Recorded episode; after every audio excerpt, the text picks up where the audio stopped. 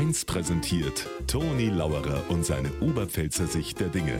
Immer werktags kurz vor 1 im Regionalprogramm für Niederbayern und die Oberpfalz auf Bayern 1.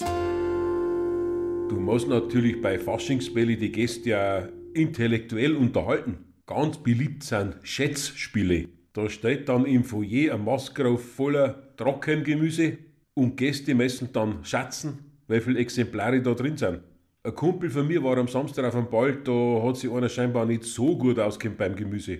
Weil der hat meinen Kumpel gefragt, und, was schätzt jetzt du, wie viele Erbsen das da drin sind? Dann hat mein Kumpel gesagt, ich schätze ungefähr null, weil das sind Linsen.